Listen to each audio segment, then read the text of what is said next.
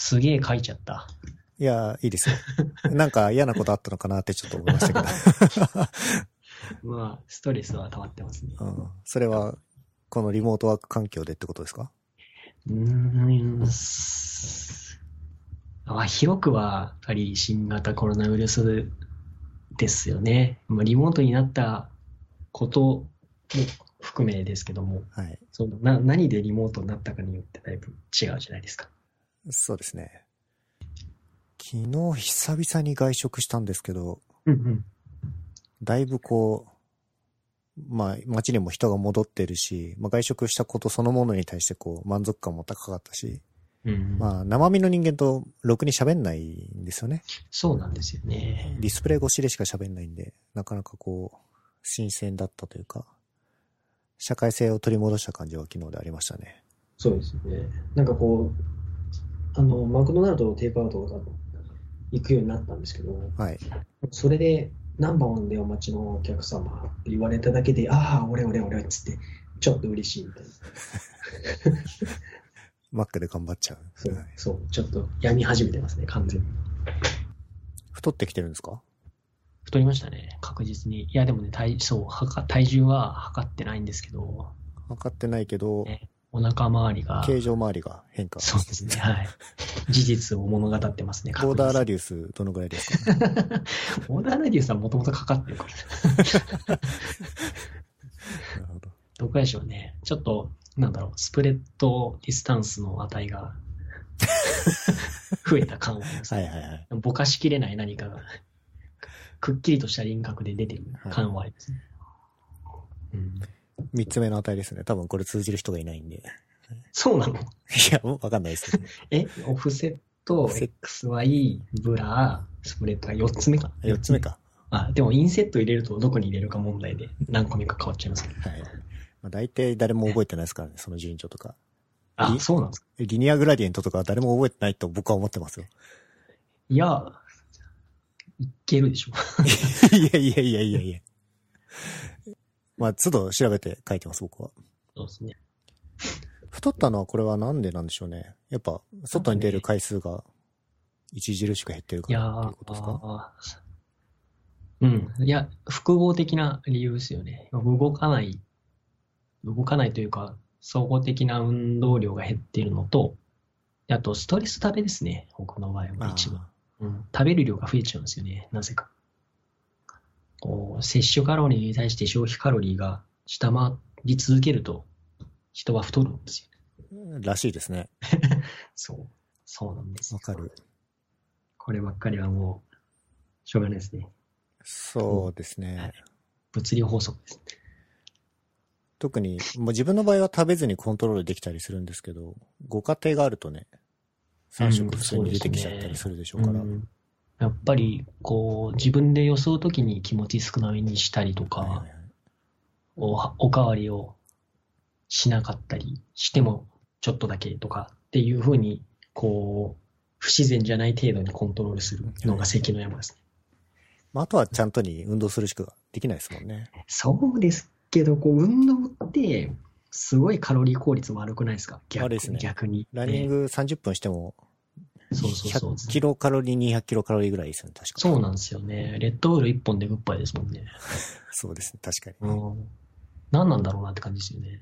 だから部活くらいの運動をしないと、1日数時間、3、4時間とか、ああいうのをやんないと、カロリー使ったって言えない、言えなかないけど、なんか、なんだろうな、減らす方向にはもう持ってきないですよね、なかなか。そうですね。そんなことをしていたら寝る時間がなくなってしまうんですよね。困る。寝るって行為も結構、カロリー使ってるみたいですけどね。ああ、らしいですね。寝るとお風呂に入る？はいはいはい。そうですね。まあ言われてみると確かにっていう気はしますけど。うん。寝て起きたりするとね、体重ちょっと減ってたりするんで、もちろん汗かいたりするんで、うんうんうん。日々人間は燃えながら生きてるんだなっていうのを実感しますね。ああいうのは。おじさん、この番組では初めてですね。はい。おお初です。はい。まあ、そもそもね、おちさんとまともに昔は喋ったことなかったんで、そうなんですよね。泥酔きっかけですか？多分。泥酔一番一番の大きなきっかけはそうですね。そうですよね。僕が前職に勤めてた頃に、多分、オツさんも、あの、そうですね。いわゆる出向半年間ですかね。僕はそちらの道玄坂の上にお邪魔してました。その期間被っているんですけど、お互い、アバターと人格は認識してるけど、そんなにって感じですよね、多分。そうですね。あの、アカウントを知ってるぐらいな感じですよね。うんそうですね。冷静 HTML ラジオに出演させてもらってからとか、まあ、あとは勉強会でお会いするぐらいでしたか？うん、そうだと思いますね。2010、えっとね、6年、7年頃やっぱ僕もかなり勉強会に出てたんで、うん。あの、んなんなんちゃらミートアップとかですかね。で、そこで結構いらしてたんで、おつですって声かけたりしてちょっと話すとかっていうのが、がありましたかね。はいはい。でもその頃は、あれじゃないですか、フロントレンドで結構喋ってたじゃないですか。ああ、フロントレンドにも何回か出てたりとか、もうす、そうそうそう。まあ、その時代になるともうインサイドフロントエンドがあるのか。あ、そうですか。そうでも。うんうん。そうですよね。フロントエンドの技術の、なんだろうな、まあ、勃興っていうと大げさですけども、もう、こう、盛んになり始めて、さらに盛んになったあたりですよね。2014、5、6、7あたりっていうのは。そうですね。うんで、いろんなネタが出たじゃないですか、やっぱり。ネタ、あの、フロントネタ、はいはいはい技術ネタ。はい。まあ、CSS もそうですけど、あの、CSS グリッドが、まあ、そろそろ使えるようになったんじゃないとかうん。もあったし、あとは JS フレームワークとか、うん、ES、あの頃は何て言ってましたっけね ?ES2016 とか17とか言ってましたっけああ、そうですね。とかもそうですし、うんと、パフォーマンスもそうですし、あーツールもまあまあ出てたかな。水内の魂が燃えたのが、あ震えたのが2014年なんで、あーはいはいはいまはいあそうですね。 React 云々はその辺になったのかな。うんうん。そうですね。うん。で、そのやっぱ2014年頃に JavaScript の、まあ、界隈ですか？いわゆる。うん。界隈の方で勉強会がすごいたくさん始まって、確かに。で、その中の一部のセッションとして HTML と CSS とか、うん。そういったものが話されてたんで、まあ、そこにこう割り込んだり忍び込んだりして、話したり話さなかったりっていうのをやってましたね。おじさんご自身は多分、なんですかね、アクセシビリティとか、今でこそ HTML、CSS とかいろいろおっしゃってますけど、実際にはもっとこう、幅広い技術を使ってるというか、それこそなんだ、ビューとか、えー、ビルド、セット周りとかも使ってるし、あんまりその辺が表に出さないなとは見てて思いますけどね。うん。僕が JS フレームワークをを一番最初に触ったのは、えっとですね、ノックアウトですね。ノックアウト JS。はい。まあ、あれをフレームワークっていうと、今はちょっとムムってなる人もいるかもしれないですけども、うん当時やはり 2way バインディングって画期的というか発明だったと僕は思ってて、懐かしい。うん。すげえって、まあそのフォームをいじったらこっちの値も一緒に変えられるやんって、あれだけが、とにかく、それだけが、ですごく、えっと、それだけですごく感動したんですよね。うん。もう他にもたくさんありますけども、要点は。で、その後にバックボーンちょっとやって、えー、で、あんまり案件でやること、機会がなくて、うんで、そのまんま、あんまり JS ゴリゴリのウェブサイトを作る機会に恵まれずに、うん出向に行ったりとかして、で、もう一回 JS フレームワークをがっつりされるようになったのがライオットですね。おー。はいライオットでウェブブラウザーで動くゲーム的なものを 作るお手伝いをした、はい、のがあって、そこからもうまた飛んで Vue.js って感じですね。うん。だから React やってないんですよね。はいはいはい。うん。あ、 Angular も本当本当一緒になりましたね。ちょっと directive を触るとか、そんくらいのお手伝いな感じですけど。今、列挙された技術たちは、えっ、と、自社の、えっ、と、開発の中で、えっ、と、案件があったら関わってきた技術たちってことですかね。いや、ではなくて、やはり外部の会社にお邪魔して出向とか、ああ、はい、業務委託とかっていう形でお手伝いしているときに触れた技術ですね。なるほど。幻の社内では、えっと、僕はどっちかっていうと、当時はマークアップ人うんだったので、JS フレームワークをがっつりっていう案件にはアサインされなかったんですよね。うん。あ、幻というのは、あの、会社の名前です。あ、そうです。株式会社幻です。幻 .biz。にアクセスしていただけると、幻ではマーケターを募集しております。幻のおちさんです。そうです。あれでしたっけ？なんか、DSHTML で、切れ手を卒業したとか言ってましたっけ？しましたね。切れ手を卒業したと同時にこの番組で切れ始めたりしないですか？切れはしないんじゃないですかね。切れはしないですか？うん。いや、あの、切れてと、切れてね、そう、切れてって何のをやめたっていう感じですよね、やっぱり。あとはちゃんとやっぱりこう、なんだろうな、対外的にすぐ切れないようにしたっていうのは、うん。いや、すぐ切れていたとしても、すぐ切れてることを発信しないようにしてる。うんうん。そんな簡単な中身変わんないんですよ。まあ、あの、アジアジェンダ見ててもね、こう、世間に対する怒りが滲み出てて、怒りか。怒り。怒り怒りっていうと、そうね、まあ怒りですよね。怒りというか、なんか行き場のない、なんとか、やるせなさはい。もあり、うん。うーん、情けなさもあり、不甲斐なさもあり、かつ、なあ、なんだろう。っていう感じですかね、このアジェンダは。すごいいっぱい書いちゃって、ほんとすいません。いえいえ。ちょっとこ、これからいきますか？はい。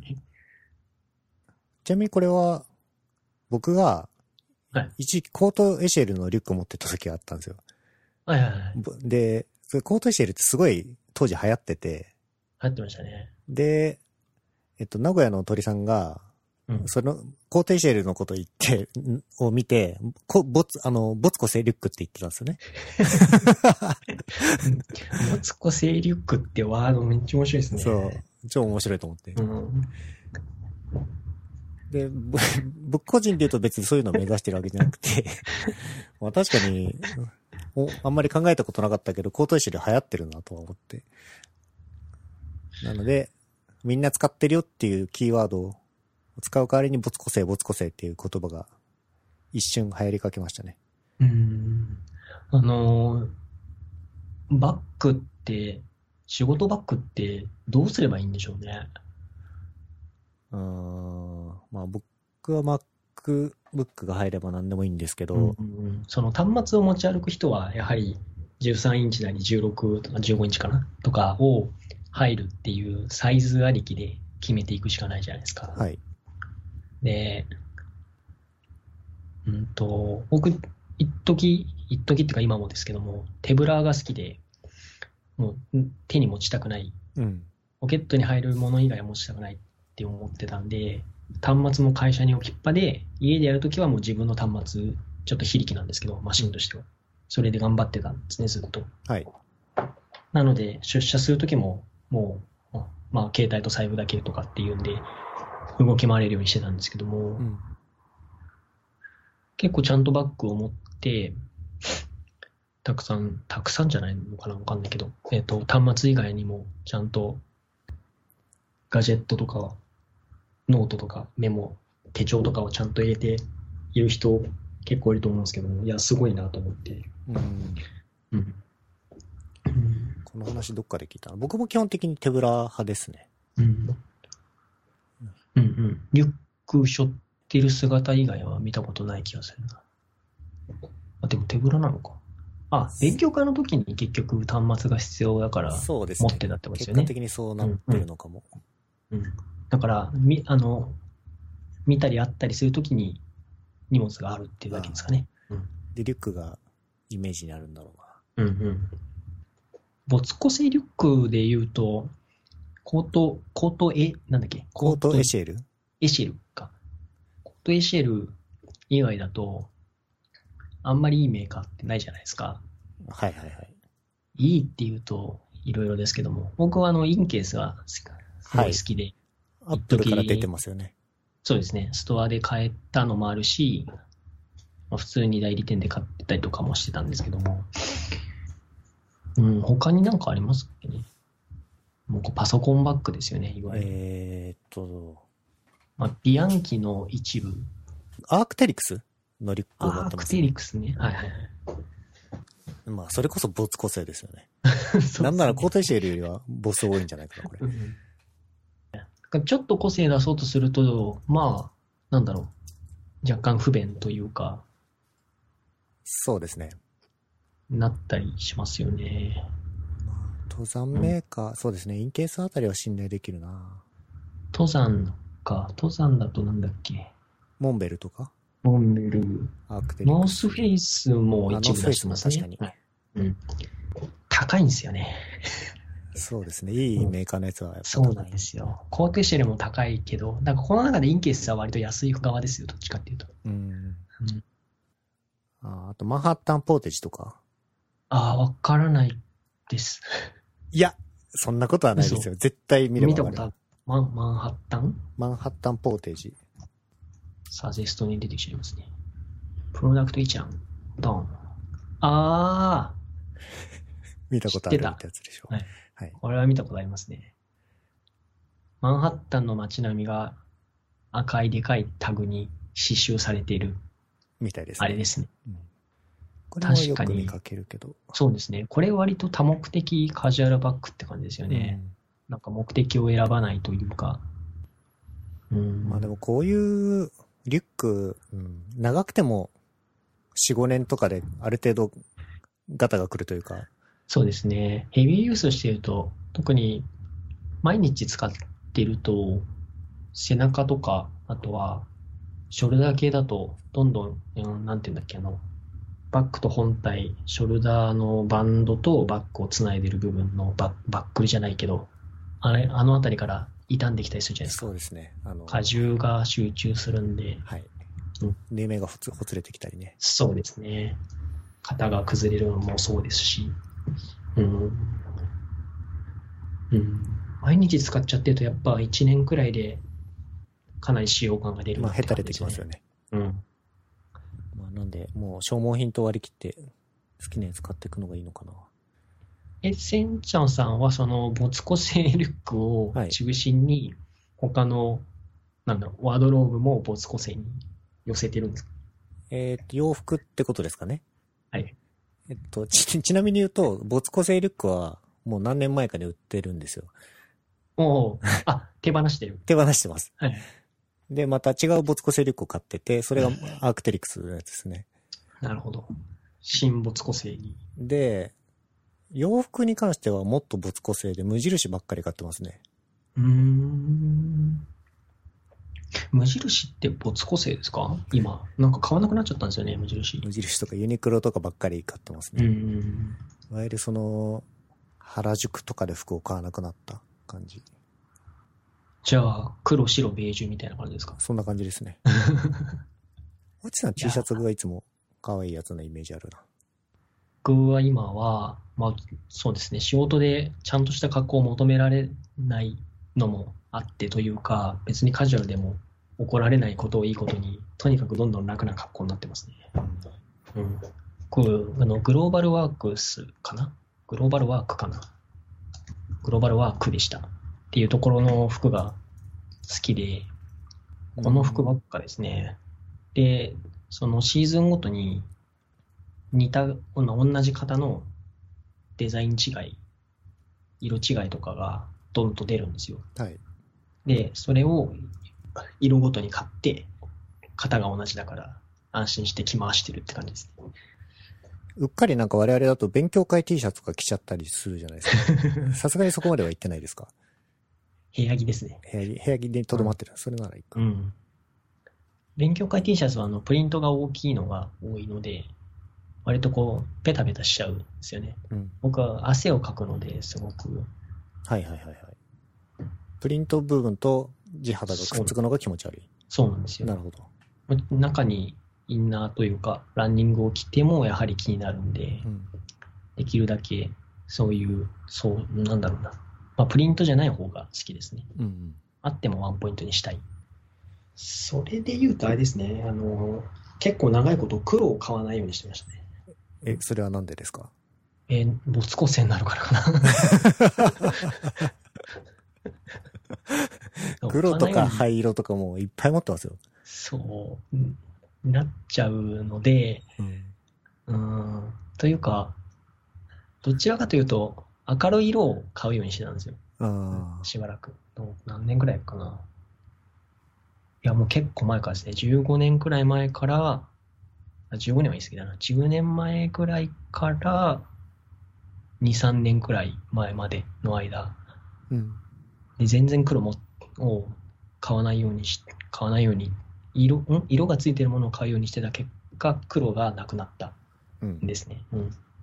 でも、さすがにですね、なんか、色を持つの飽きちゃって、黒でいいじゃんってなっちゃったんですよね、最近。で、それがここ2年ぐらいです。黒、黒が没個性っていうとまた違う、あれかな？直接はイコールじゃないような気もしてきた。そうですね。うん。イコールではないんですけどもうね。ん。でもなんか黒で個性出すのって結構難しいじゃないですか。すね全身黒にするか、本当に上手にワンポイントに使うか。うん。ただ、なんかこの、この型いいなっていう服を見つけたときに、うん。黒とベージュしかなかったときに、ベージュを2枚買いたくないんですよね。うん で、だから黒を我慢してるとそういうことになっちゃうんで、もういいやってなって、黒をを選んでも OK ってなったら、また一気に幅が広がって、はい。うんさらに楽になりましたね。服選びが。そうですね。黒うん、鉄板なとこありますからね。そうなんですよ。もう靴下全部黒になっちゃいましたね、逆に。あ 同じやつをなんか10足くらいドーンって買って、あ。はい。毎日同じ色着てるみたいになっちゃったんですけど。前回、前々回のローソンのプライベートブランドのパッケージの話聞いて、なんかはい思ったりしました？うーん。まあ、あれに限らず、何かこの辺に関してね、こ思うことは思いますよ、そりゃ。なんか、そうですね。その、まあ、つい先日というか、昨日、今日とかっていうレベルですけども、あの、えー接触確認アプリのココアですか、の、で、まあたくさん使ってみた感想というか、入れてみて、ファーストインプレッションをツイートする人いっぱいいるじゃないですか。う、うん、で、そう僕はそれはいいんですけど、うん、で、それに対して、こう、あれは OSS だから、コミットしたらとかうん、うん。いう人もいるじゃないですか。はい。だし、ローソン PV PB の話に戻ると、まあやっぱり、不満だけで言って言ってもしょうがないから改善案をとかいう人もいましいましたよね。うん。なんか、あれ、すごい嫌で、うん、うん。しんどくて、もちろんそうなんですけど、かええっと、もちろん改善案があった方がいいし、うん、叱るべき窓口でちゃんとした手続きで改善要望を出すっていうフローが望ましいのはもちろんそうなんですけども、うん、なんか、その前に単に利用者としての意見ってそんなに言っちゃダメなことなのって気がするんですよね。うん。うん。うん。私、うーん。なんか人それぞれ自分の中に、ここまでだったら、普通にいつもやってる流れだからコストかかんないって思ってるラインがあると思うんですよ。うん。アプリ入れてみて、まあ、なんかビルドしてみようとか。なんだろうな。店舗まで行って物をか買って食べてみようとか。うん。でも、そ、そこまでしたくない、そこまでできるってラインって人それぞれであって、うん。で、うん、改善案を出すとか、うん。要望を一周化して、なんならプロリク作ってっていうところまでを要求されてしまうと、え、そんなことしてる暇あるっていう気になりません？単純に。うん。確かに、我々で言うとそのウェブサイトとかはプルリク出せみたいなこと言われて、うん、まあ別にできるからといって腰が上がるわけではないですね。そうなんですよね。うん。で、なんだろうな、うんと何かを、えーレビュー的な視点で見てるときって、頭の中では仕事能になってるんですよね。うん。なんだけども、えーっと、そっから既存のコードとか製品とかを読み解いて、改善案まで持っていくのは、余暇じゃできないことだと思ってて、うん。うんまあ、ぶっちゃけた話がやっぱりお金欲しいですよね、そこまで要求されちゃったら。そうですね。で、その対象がシビックテック、まあ、社会に貢献できるものだったとしても、そこに教授を持つ持てるかどうかっていうのは、完全に個人に委ねられていることで、うん。社会貢献だから教授持ってくださいって言われて、何でも持てるかって言ったら持てないわけじゃないですか。そうですね。うん。だから、そこまで要求されてしまうと、ええってちょっと引いちゃう。確かに言ってることは正しいと思うんですけど、うん。コミット、黙ってコミットしろみたいなのが、そうですね。うん。で、なんか、そう。で、やっぱり一番僕が嫌なのは、文句言ってる暇があったら、改善出そうよ、コミットしようよっていう言い方になっちゃうのが嫌で、うん。いや、暇は暇なんだけど、そうじゃないんだよなっていう、この暇の幅がありすぎて、うん。ここをいきなりそっちの価値観でまとめられてしまうと辛いですよね。ただ、やっぱり文句を、文句というかまあ批判、否定とか提、うんなんだろうな。批判にしときましょうか。批判をい最初に言ってる側も、やはり自分の中の尺度でしか話していないことは間違いないと思うんですよ。うん。でもなんかその不満ってこう単純に不満とか批判って普通に利用した感想でしかないから、かそれを言ってる暇があったら活動しましょうっていうふうにもう引っ張られ、引っ張り上げようとするのはちょっと、そこまでは逆になんていうのかな。やれるものの傲慢というか、そそういうふうに思っちゃうんですよね。うー。うんん。まあ、オープンソースでホストされてるからといって、そこへのコミットが、ボランティアが正当化されるのはちょっと違いますよね。私、なんていうのかな。どうもやっぱり非対称性があるなっていうふうに感じるんですよね。うん。なんか、うん。じゃあ文句言ってる暇があるならコミットしましょうって言われたら、じゃあコミットしない人は文句ないってことなんですかってなりかねないじゃないですか。そうですね。そんなわけないですよね。うん。要は、そうなると、じゃあ、文句言う暇があったらコミットしましょうって言言った人がいたとしたら、その人は文句言えなくなっちゃう。コミットしなきゃいけなくなっちゃうみたいなうん。のも嫌で、なんか別によくねって思うんですよね。ツイッターでわーわー言うくらい。もちろん人格否定はダメですよ。はい作者の人の言われのない勝手な、ね知りもしないことで、なんかこんな判断基準のやつはダメだとか、こんなジャッジしかできないような組織はダメだとかって、そんなことはあんた知らないでしょってことになるわけだから、うんそういうことは言ってもしょうがないというか、それは良くないと思うんですけどもう、ん。うん。なんか単純に、このデザインだと分かりづらいなとか、入れてみて動かないなとか、これってバグかなとかって、いう程度のことが許されなかったら、すげえしんどいと思うんですよね。うーん。そうですね。なんか、ツイッターっていうプラットフォームに関して言うと、そういう発言がなんか許容されてる空気を感じるし、それが、こう、なんかぶ、ある種バズる傾向にあるじゃないですか。うん。その流れに飽きてるのは僕はよくわかります。そうですね。飽きてますね、完全に。うん飽きてるけども、まあ、これが人間だなって感じがしちゃいますよね。新型コロナウイルス対策サイトが出た時も、まあ、まあまあのサンドバッグになっちゃったじゃないですか。うん。じゃあ、一周化しましょうっていうふうになって、うん。で、じゃあツイッターに湧いてるような、えっと、不満とか批判とかが全部一周化されたら、それはそれで困ると思うんですよね。そうですね。あの、同じ感じで。対案は出せないけど、不満に思ってますって、あそこに書かれてもしょうがなくねって感じがしちゃうんですよね。うん。なんかツイッターのことを拾いすぎなんだと思うんですよね。うーん。なんていうかこうバランスが悪いというか、だし、こう、うーんと、まあ、何らかのプロダクトを批判したり、不満を発信したところで、とこあ時に、えっと、その作者とか、プロジェクト、プロダクトに関わっている人たちの個性についてまで批判してないんですよ、普通は。うん。うん。なのに、こう、やっぱ批判されたように関係者としては感じてしまう場合があるじゃないですか。うん。まあやっぱり自社のサービスをやってる人たちだと感じることがあると思うんですけどもそうで、すね。うん、なんかそれってちょっと感受性高すぎで、そんなに感じなくていいよっていうふうに思思っちゃうんですよね。うん。まあ、だから好きに言わせろよっていうわけではないんですけども、そうですね。悪い意見の方が目立ちますね。そうですね。うんう。ん。ああいった活動をするのはすごく意義があって、リリースされただけでも素晴らしいことであることは間違いないけども、やはりまだ不備があるのは事実ですよね。うん。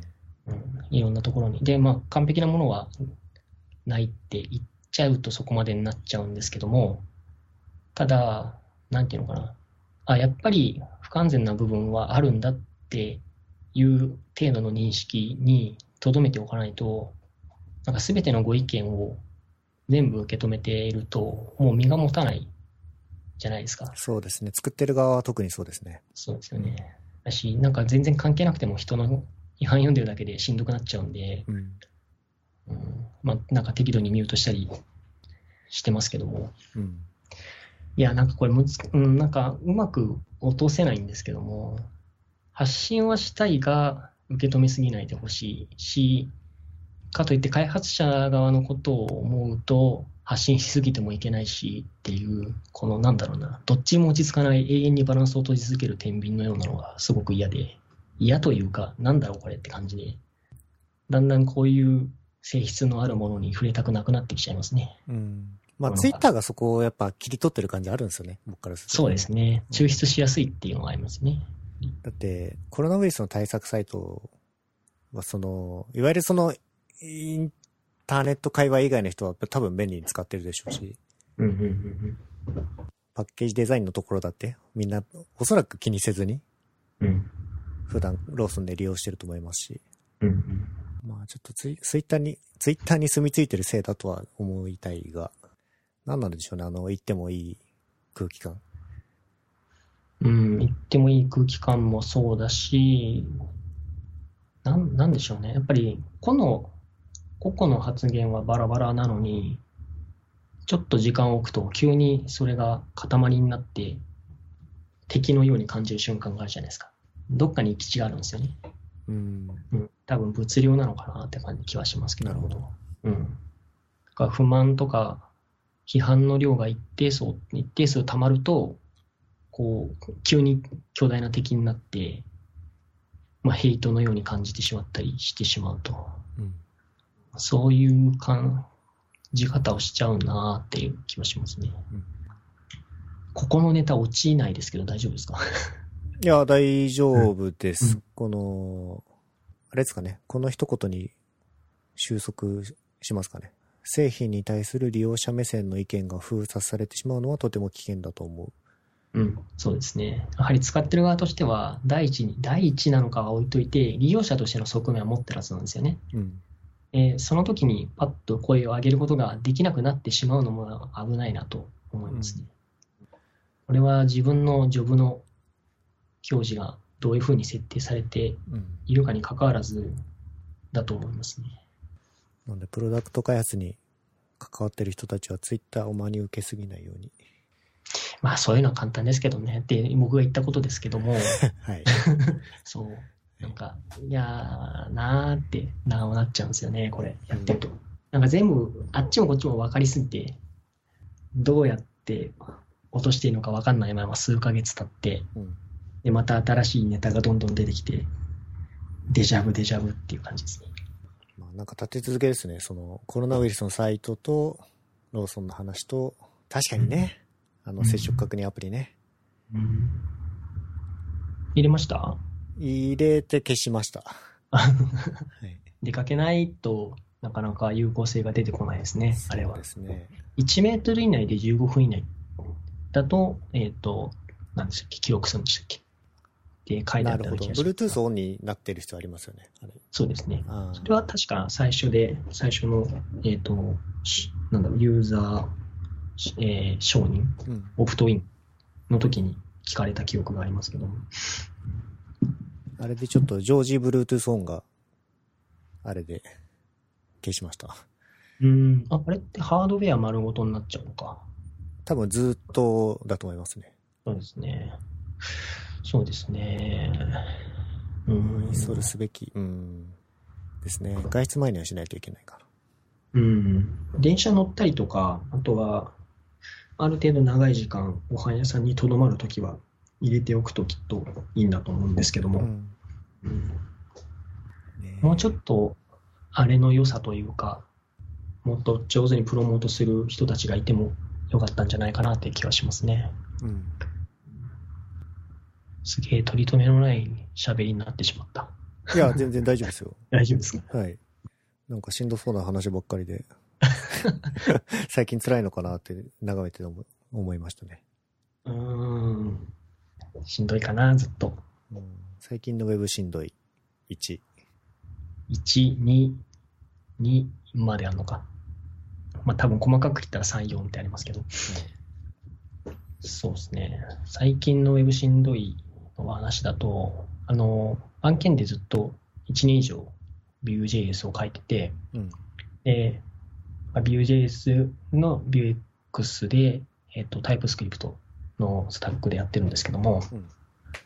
うんと、なんて言ったらいいのかな。最初にえプロジェクトに加わって、ビルドしたときに、なんでこんな設定ファイル多いのっていうふうなのが最初の感想ですね。で、ただ、Vue.js が便利で、めちゃめちゃいいのはわかる。わかる。うん。わかるし、僕もそう Vue を使って作っているものも、あ僕の個人プロジェクトで作っているものもたくさんあるんで、わかる。うん。ですよね。でも、やはり、あの、HTML インデックスとか、トップ HTML とかっていうのをチコチコ触っていた、あの頃にたまに戻りたくなるんですよね。うーん。20年以上前ですね、それ。そっか、そうですね。仕事じゃなかったな。本当に 中高生が趣味で触ってた頃に戻りたい感じはありますね。まあ確かにね。僕、一番最初に Web の仕事をした会社は、えっとですね、うん、テンプレートファイルはあったんですけども、それはメインプロジェクトのドメインだけで、他は割半、他の半分、さらに半分かな、ぐらいは、えっと、静的な HTML を、温かみのある HTML を手で書いて、手で FTP にアップロードしてうん。やってましたね。2007年とか2008年頃ですけど。はいはいはい。うん。ねえその頃に比べたら Git も使うようになったし、そうですね。だって当時ってビルドコマンドっていうものはフロントには存在してなかったんですよなかったですね。Node.js がそもそもなかったですからね。そうですね。ジェンキンスがせいぜいですかね。あとはまあ CMS でムーバブルタイプを使うか、ワードプレスを使うかとか、そういう選択肢がちょっとあったぐらいですかね。テンプレートエンジンっていうと PHP かみたいになっちゃってましたからね。そうですね。ちょっと違いますけど。まあフロントエンドはかなり高度化してきた感じうん、うんは。しますね。そうなんですよね。ま、なので、やっぱビューの、あの、えっと、ビュー CLI、ビュークリって呼ぶのかわかんないんですけど、はい。とかで、こう、クリエイトビューアップとかで始めていくと、めちゃめちゃいきなり階層がバーンってあって、はい設定ファイルがドーンってあって、と、バベル RC はどう書くんだっけみたいな、とか、そういう世界観からスタートするじゃないですか。そうですね。うんでもできるだけやはり HTML インデック、インデックス HTML を触りたいと思って、いろいろ探してると、なんかシンプルさでは今のところパーセルが一番かなって気がします。あー、なるほど。はい。 Parcel bundler。うん。あれか。えっ、と、 script src とかから勝手に解析して引っ張ってきてくれる。あー、なるほどね。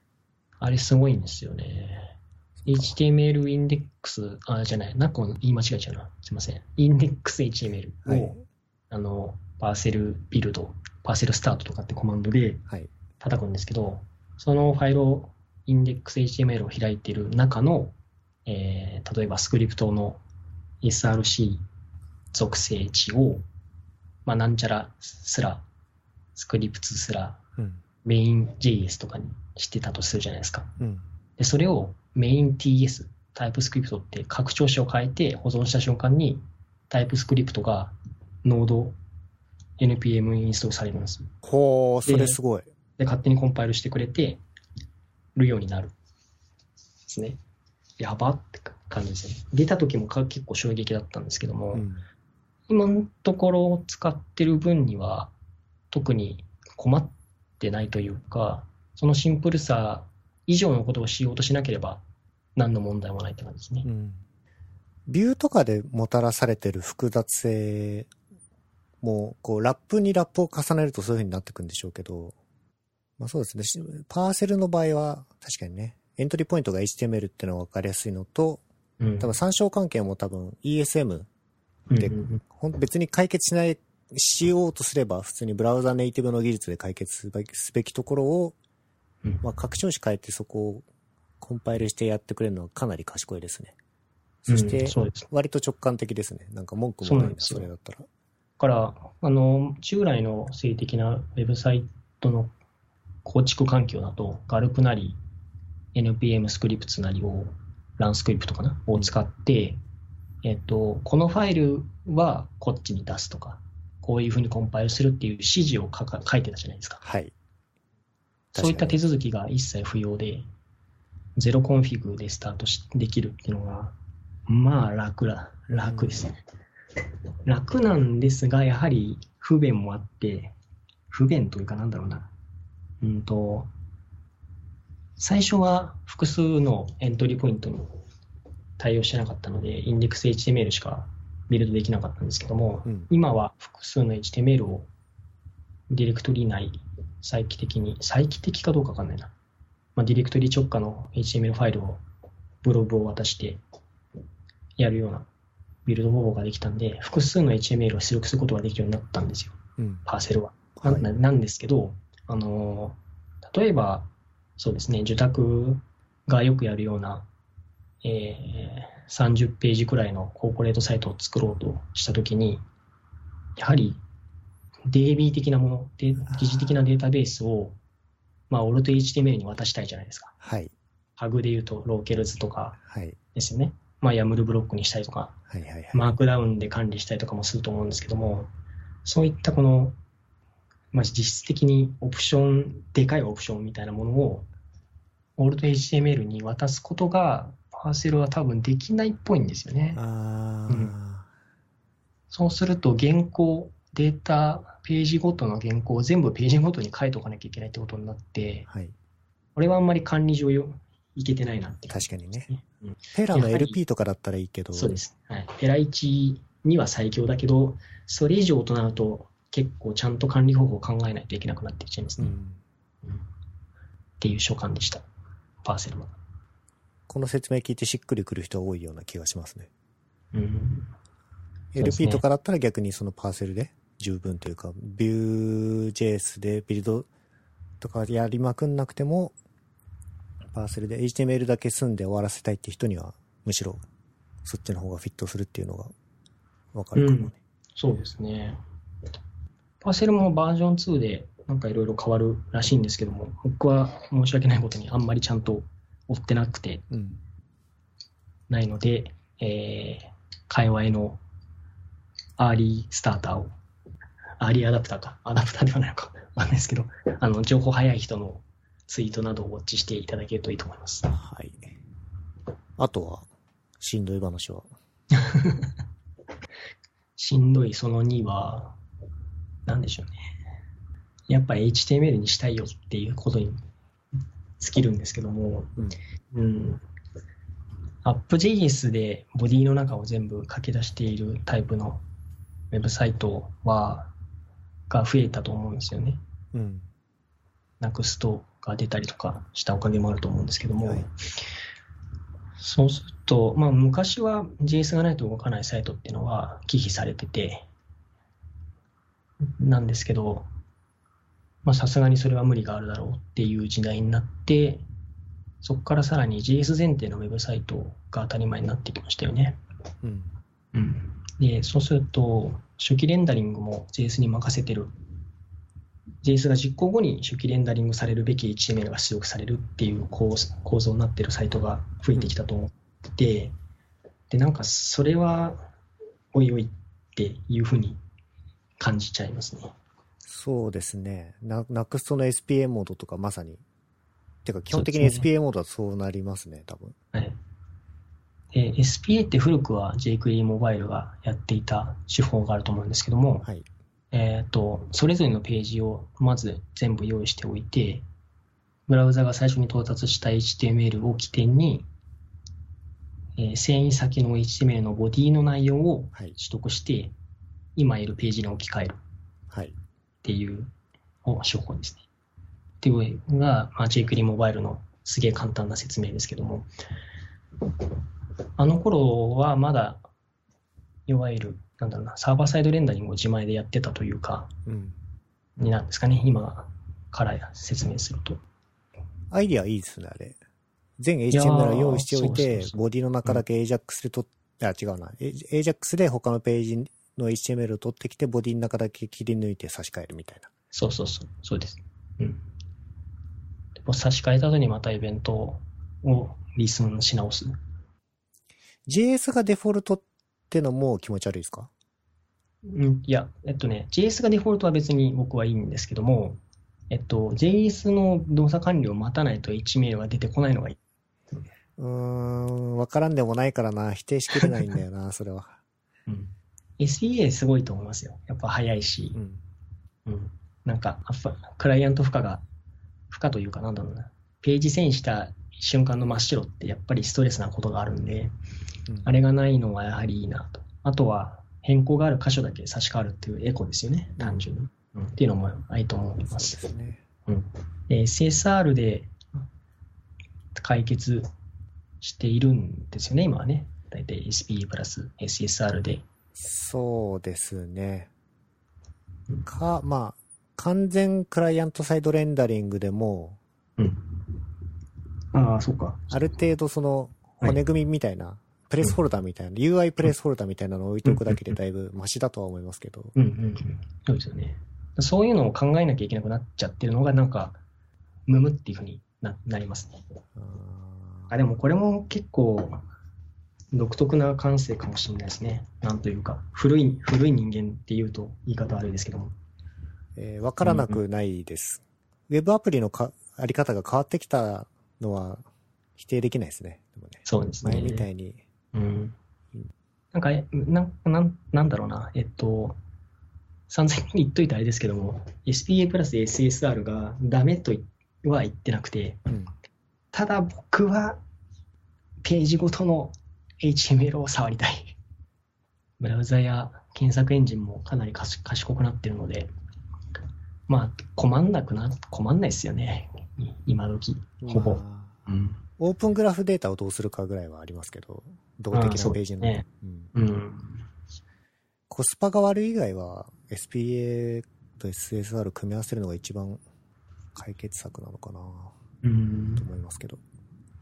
そうするとやはりジャムスタックあたりははい。結構ビビッとくるトピックでしたね、去年。そうですね。JamStack は、ウェブアプリケーション界隈だけではなく、ウェブ制作界隈も飛びついていいうんうんスタックなのではと思って眺めてましたね。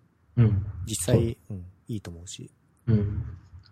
だし、あ、なんか今までやってたことって、にジャムスタックって名前がついたんだっていうふうに考えることもできるんですよね、あれって。うん。ガループとかで生成していたコーポレートサイトなんかは、まあ、API っていうのはあんまりないですけども、内部で、えーページごとに情報を持っている JSON にアクセス、ビルド段階でアクセスして、うん。HTML を吐いてるので、まあ、あれもやはりジャムスタックだろうと確かに思うんですけども。はい。だからそうすると、なんか、えー SPA とか JS フレームワークの作業環境、構築環境に対してジャムスタックっていう構築環境っうん。ていう位置づけで提案することができるなというふうには思いますね。うん。まあ両方にもそれぞれ利点があって、デメリットがありって感じですよね。ああ、テールウィンドウ使ったんですか？テールウィンドウ使いましたよ。テールウィンド CSS。はい。流行ってますよね。流行ってるんですか？え、なんか、僕の知人もこの前使ったって言ってまして、ね覚えるの大変で諦めたって言ってましたね。ああ。そうですね。最初覚えるの大変ですよね。もうでも全部そうですよ。あの CSS フレームワークは。うん。ブートストラップしかり、他のものもそうですと。う、うんん。これはいいブログありましたよね、確かね。ゆうへいくんのでしたっけ？そうですね。幽閉。俺たちの幽閉。俺たちの幽閉が。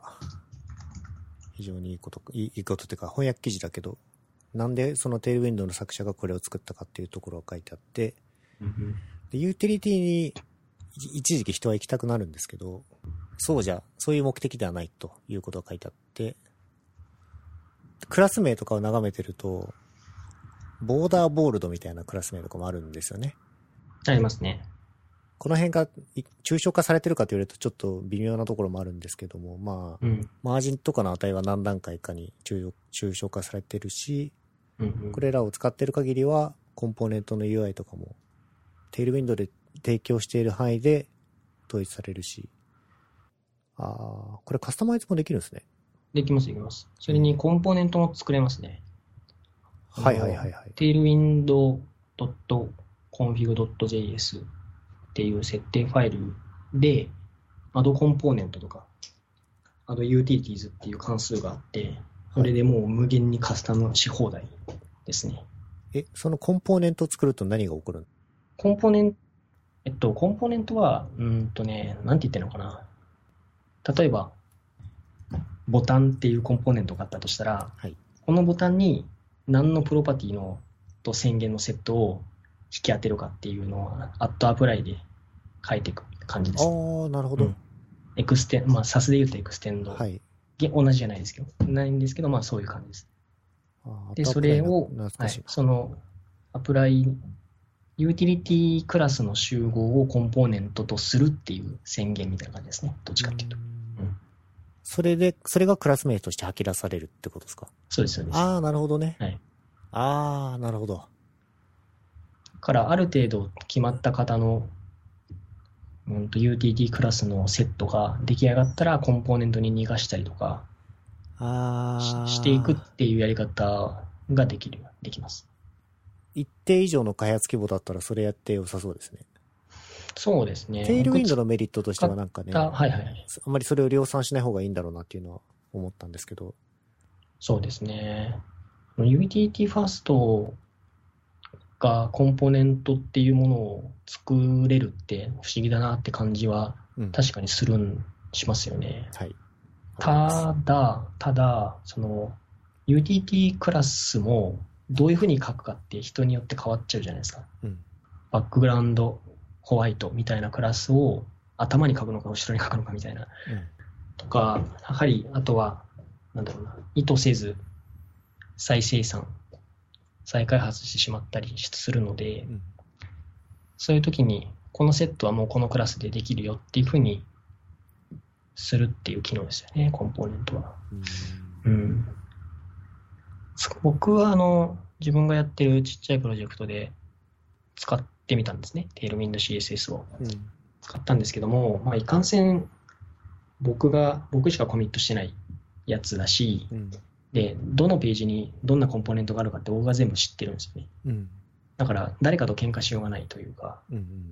うんっていうのと、あと、まあ、当てたいデザインをテールウィンドウで代替しよう、代替というか、まあ、賄おうとすると、やはり不足を感じることが多い。うん。多かったんですよ。たまたまです。多分たまたまってこともあると思うんですけども。あったんで、やはり開発人数と、えープロジェクト規模、まあまあ、人数も規模かな。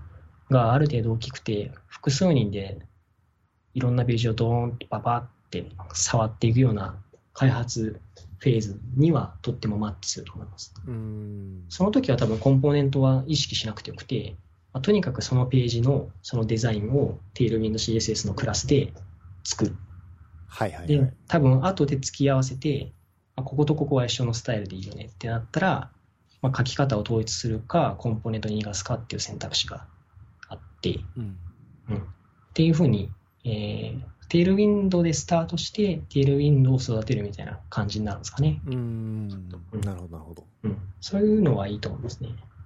なんかそういうワークフローはブートストラップとかにはなかったと思うんで、確かにね。うんまあ、ブートストラップとかの方が、もう、もうちょっとというか、結構な完成度で抽象化されてるんで。厳格ですね。すね HTML の構造が決まってるというか、このクラスを使うときは、中にこういうクラスの div を置かなきゃいけないとかっていう決まりもあるんで、特に JS、ブートストラップの JS をと一緒にやろうとするともうマークアップは崩せるんですね。うん。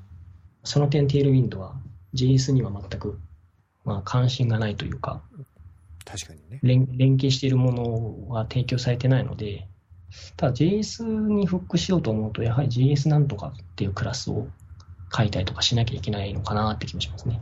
かもしくはコンポーネントにしてるんであれば、コンポーネント、あの、あえっと、ビュー、あの、JS フレームワークのコンポーネント、うん JSX なり、ドットビューファイルなり、何々にしてるんであれば、そのコンポーネントごとでバインドする必要はありますね。確かに、テールウィンドウだと HTML の構造は本当に全く気にしないですね。どの CSS をまとめるかの意味しかコンポーネントの機能で持ってないし、そうですね。確かに確かに。その、今までの CSS、今までのというか、UTT ファーストじゃない CSS 設計思想うん。だと、スタイルの状態を、まあ、 state とか variant とか modifier とかっていう言葉で管理してたじゃないですか。うん。そういうのがないので、 Tailwind には。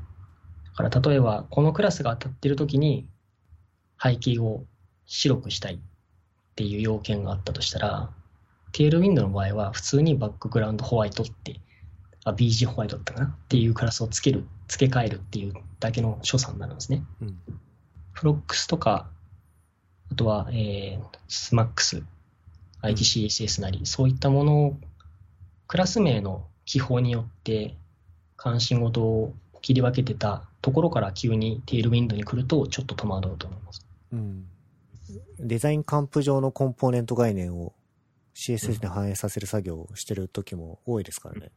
そうですプロジェクね。トによってはね。うん。まあ、テールウィンドウだと、そういうの全くない。てか、むしろ CSS からデザインを起こすぐらいの。そうですね。テールウィンドにどんなクラスがあるのかを、えービジュアル作る人が学んでからビジュアルを作るっうん。て感じですね。だからデザイナーさんがこのクラス使ってくださいって指示できる確かに。ツールですね。うん。それは結構理想ですよね。あんまりこう、HTML どうだとか、クラス名の、クラス名のルールを決めるの本当だるいじゃないですか。うん。あれをこうすっ飛ばして、もう実装の、いかにデータとバインディングするかってことだけに注力したい場合は、はやはりテールウィンドはすごくいいと思いますねう。んうん CSS 書いてるんですか？書いてないです。書いてない。書いてないですよ。その案件でやってるやつはですね、ビュー X じゃねえや、えっと、ビュ Vuetify を使ってて、はいはいはい。マテリアルデザインコンポーネントですね。はい。 Vuetify いいですよね。はい。ちょっと閉まっちゃった。いや、あの、管理画面作るには便利なツールです、あれは。ああ、そうですね。管理画面としては、あれは最強。最強というか、まあ、なん今のところ不便ないかな。ちょっと込み入った UI になるとかなり作り込まなきゃいけないですけども、うん。多分その場合は Vuetify に求めるなってことだと思う。そうですね。フロントエンドのことをそんなに知らない人が、うん。うん。そんなに知らない人でもルールを持って開発していくっていう上で非常に重要なツールだと思ってますね。そうですね。あれはコンポーネントフレームワークですね。うん。良い。としてはすごく良いと思います。うん。ちょっと、アクセシビリティ的に気になる部分もありますけども。はい。うん まあはい。まあ、というわけで、あれですね、 Vuetify を使っているおかげで、CSS をとにかく書かないんですよ。はい。うん書いたとしても、すごく関心の離れたコンポーネントにクラスが振ってあるときに、その中のこの子要素だけ、ちょっと薄い黄色にしたいなとかうん。っていう時だけですね。うん。なんか、その、そのためだけにエミットしたりとか、ストアに情報を持ったりするの嫌だな、みたいなうん、時だけですね。うん。個人プロジェクトとかでも CSS 書いてないってことですか？いや、個人プロジェクトだけですね。だから、案件で書いてないんで、ああ、そっかそっかそっか。苦しみがないんですよ。CSS の。あー それはすごくいいことだとは思うんですけども、やはりこの、何だねん、このデザインって思いながら、これをなんなんとか CSS の宣言ブロックに仕上げた時のあの快感みたいなものがない。宣言ブロックを組み立てるのが楽しいと思うので、うん苦しみが恋しくなってるんですね、今。はい。そうですね。端的に言うと。はい。ただね、メディアクエリは書きたくないんですよね。ああ、書きたくないですね。うん。うん。CSS の設計手法が、まあ、まず命名規則によってス疑似的なスコープを作り出しましょうとか、はい。あのステートっていうものをもう関心を別の価値観に置き換えましょう。まあ、イズなんとかとか、うんハイフンの、ハイフンインバートとかうんっていう名前にしたりとかっていう時代が終わって、やはり CSS の宣言ブロックをどう組み立てるかっていうのが本当の CSS 設計だっていうふうになっていかなきゃいけない気がしますね。うん。まあ、メディアクエリって書かないで済むようにしようと思うと、まあ、レイアウトが変わんなきゃいいんですよね、要は。そうですそうね。スタックだったものをカラムにしたりとか、うんと普通にヘッダーになってたものをドロワーに変えたりとか、そういうことがなければ、メディアクエリは多分出番がなくて、はい。まあ、出番がないというか、使わずにできるビジュアルを作れるという感じですかね。うん。うん。なあので、ーあと、フォントサイズとかは？変えなくていいんですか、全部18くらいでいいんじゃないですか。まあ僕も、言う僕もブログとかだと16で統一してますけど、うん。ディスプレイサイズに応じてフォントサイズ変えてるってことはないけど、いやー、難しいですよね。どういうふうに見てるかは、制作者側からは想像しきれない部分なので、例えばですけども、やはり、その、メディアクエリが隆盛極めた時に言われてたのは、本当にレスポンシブになんなきゃいけないのは、画面幅じゃなくて、ユーザーと画面との距離。目目と画面との距離だってずっと言われてて、うん。あのなんか遠くから見ているときは文字でかくしたいし、近くに見ているときは、まあ、ちっちゃいと読めないけども、読めるけども、この画面幅、レティーナディスプレイを最大限に活かした文字数になってほしい。なるほえっと。要は、狭い画面、ちっちゃいスマホの画面でも、えっと、かなりの情報量を詰め込むことができるわけじゃないですか。ピクセル数的に。はい。その恩恵も得られるようにしたい。本当はそういうところにレスポンシブになんなきゃいけないよねっていう議論はずっとありますね。例えば、あもう他にも通信速度もそうですし、えー外交、明るさ、はい。うん、今の標準 API が解決できないところですけども、まあメディアクエリはどんどんそういう風になっていくと思いますね。Face ID が、うんと、実質的に画面と顔の距離を測れるじゃないですか。はい。多分そのうち端末、普通のラップトップとかデスクトップのモニター側にもそういう機能がついて、こう今近くで見てる、遠くで見てるってものを検出できる API が生まれると信じてます。あれ、ルミナスって取れないんでしたっけ？ルミナンスは取れるんじゃないですかね。取れるのかな？取れ取れるような気が。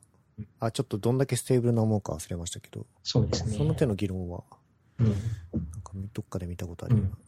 多分議論はどんどん進んでて、いろんなフューチャー、メディアフィーチャーとかでうん。メディアクエリが改良されていく予感はあるんですけども、そうです、まあやはりブラウザ実装がどこまでいくかですね。それよりは、ウェブ制作として、ウェブ開発側としては多分ダークモード or not でサポートしていくことになるのかなと思いますね。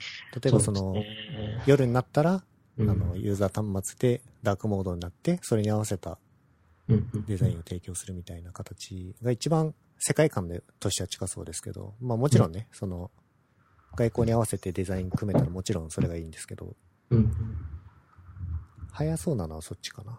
そうですね。うんえーもう、それもやっぱり個人的には、やはり強制されたくないのがあるので、モードを。うんなんか、この時間帯だからダークモードでいいでしょって決めつけられても嫌だなと思ってるので、うん。まあ、一旦それで提供されてもいいんですけど、このライトモードに戻すボタンが欲しいですね、その場合は。あえっと、ウェブページ側に欲しいってことですか？あ、そうです、そうです。ああ、なるほど。うんその、やっぱりウェブサイトによっては、別にダークモードじゃなくても平気な場合があるはい。し、逆もありますよね。ダークモードの方が目には優しいけども、ちょっと読み逆に読みづらくなってしまうデザインの時もあるし、はい。でそれはもう見てる人が決めることなので、ダークモードかライトモードかっていうものを用意してるんであれば、その場でユーザーが能動的に切り替えられるっていう機能が提供されているといいなと思います。そうですね。それがベストですね。なおかつ、ダークモードに反応して、そのダークモードを提供する。ただ、その後の選択はアダプティブというか、うんうん。そうですね。それが一番バランスがいいのかな。うん。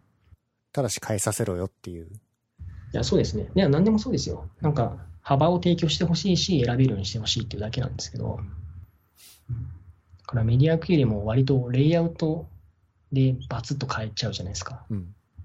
あれもなんかうまい具合にユーザーが選べるようにならないかなっていう気はしてますね。ん、うん面白い。そんなこと考えたこともなかった。